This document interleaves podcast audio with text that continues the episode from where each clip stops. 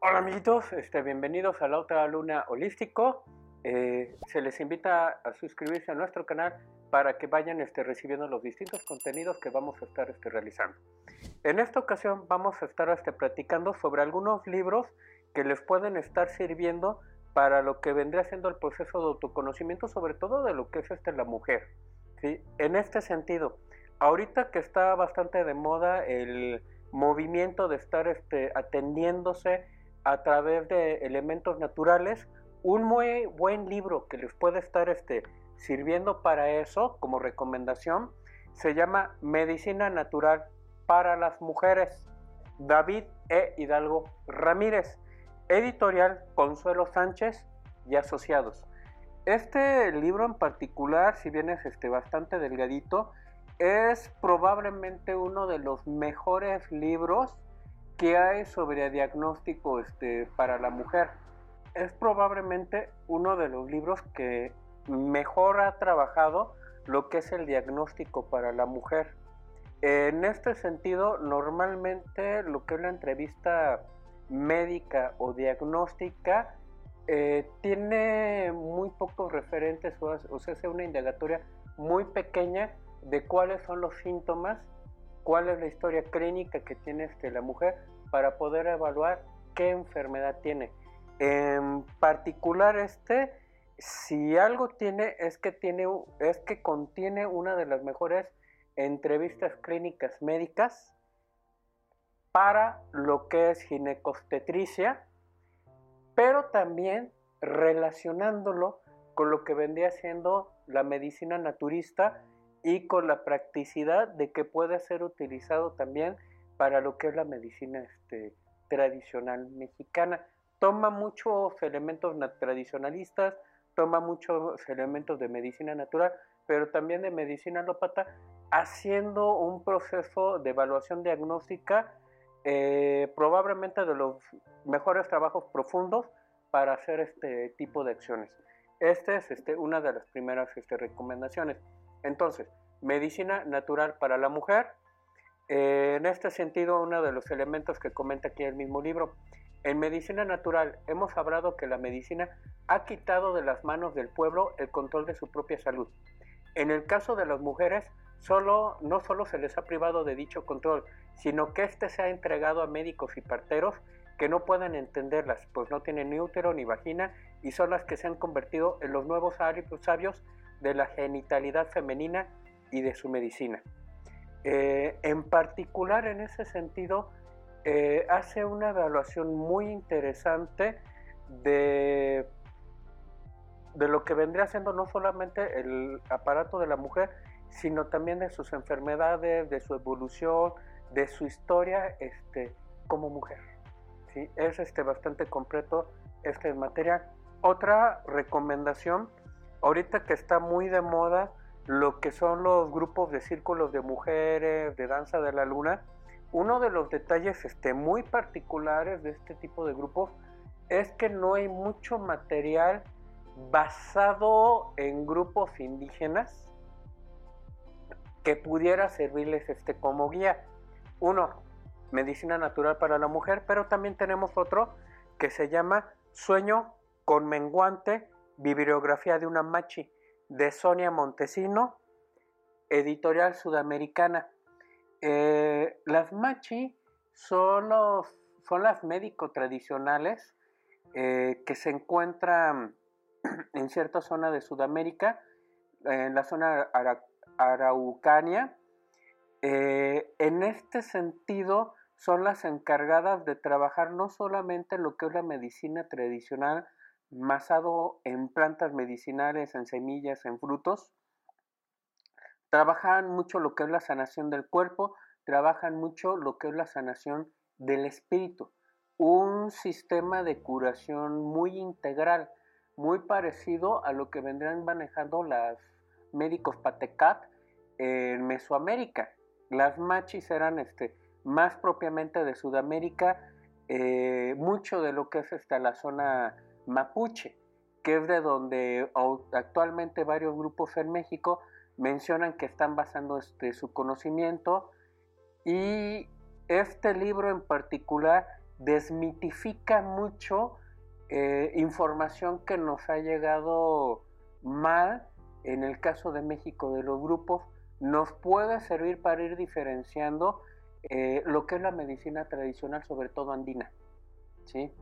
Ha sido bastante común que ahorita aparezca, por ejemplo, libros de medicina ginecológica natural, como por ejemplo el de Pabla, que si bien comenta algunos elementos de medicina naturista, en especial este se especifica más en lo que es la medicina tradicional practicada por una mujer.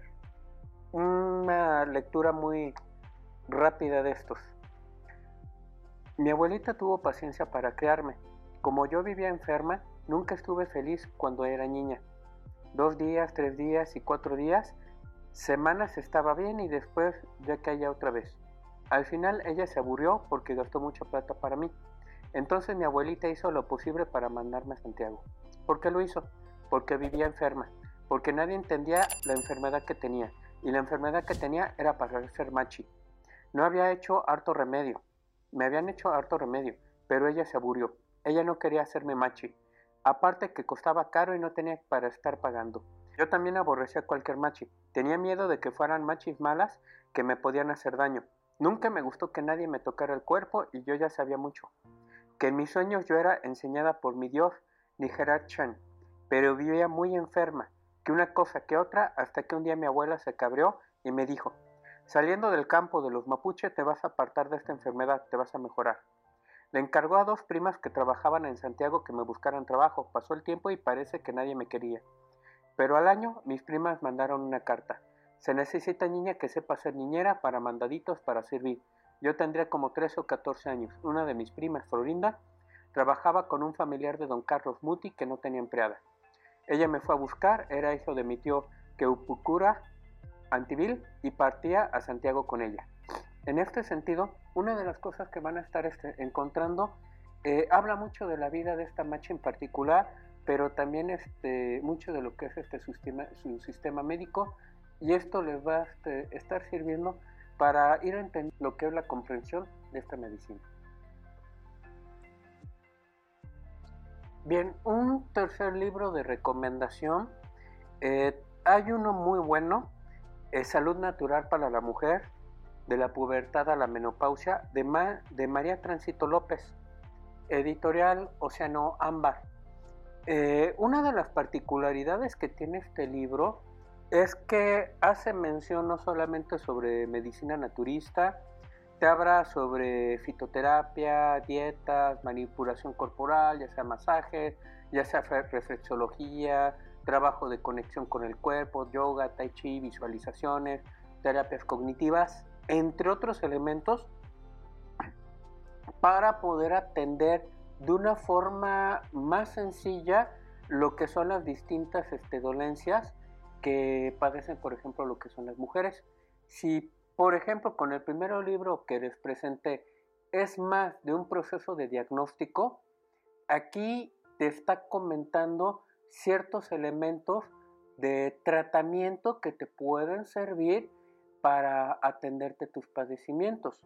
No se encuentra aquí, pero por ejemplo, sí retoma algunos elementos de frío y calor típicos mexicanos eh, una forma de trabajar, por ejemplo, con los cólicos típicamente mexicana es con un nopal suazado, calentado en comal, eh, colocado en el bajo vientre para poder trabajar con los enfriamientos.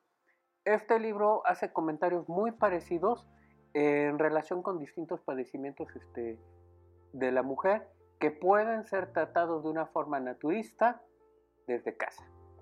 Este es un cuarto libro, tercer libro, perdón. Y tenemos uno más sencillito, Magia y Naturaleza de Marianne Gray, eh, ediciones, temas de hoy. Es este, un libro en cierto modo que conecta con lo que vendría siendo un poquito de paganismo europeo y Wicca de una forma muy sencilla como lo, es, como lo han estado trabajando en algunos grupos de círculos este, de mujeres. Explica lo que vendrán siendo los vínculos con los elementos, lo que vendría siendo este, las fiestas este, tradicionales europeas, lo que vendría siendo este, algunos este, ritos este, tradicionales este, europeos muy sencillos, muy bien este, explicados. En ese término es un libro introductorio para ir entendiendo eh, las bases de por qué en algunos grupos, sobre todo de círculos de mujeres, están tratando de conectarlo con lo que es la Wicca y el paganismo. No es un libro propiamente este, de trabajo a profundidad, pero como libro introductorio eh, puede estar sirviendo para tener este, una mejor este, comprensión de las cosas, de por qué se hacen ciertas este, situaciones. Mucho de este material, de estos cuatro libros que se ha estado este, comentando, son previos a lo que es la aparición, por ejemplo, de Miranda Gray, que comienza mucho a meter este, lo que son los procesos de menstruación. En medicina tradicional mexicana, un detalle muy particular que se tiene es que, por ejemplo, lo que es la menstruación no se le da la importancia que se le está dando a, en estos este, tipos de círculos o de grupos eh, New Age actuales. Simple y sencillamente lo que hacen en México, en varias comunidades indígenas, primera menstruación es el paso de niño de niña a mujer y se hace cierta celebración y hasta ahí se acabó. Es un ciclo biológico natural. Ya es algo que se comenta en algunos de estos libros en donde se menciona. Eh, menstruación, ovulación son ciclos naturales. Se celebra más en ciertas comunidades, más el ciclo de la fertilidad que el ciclo en donde el cuerpo desecha este, ciertos elementos. ¿sí? Una de las partes este, cruciales sea para mujeres, sea para hombres, es necesario informarse lo que más que se pueda y algunos de estos libros les puede estar este, sirviendo para desmitificar eh, varias cosas que están este, sucediendo. De mi parte este sería todo, se les recomienda que se suscriban al canal y nos vemos en el siguiente video.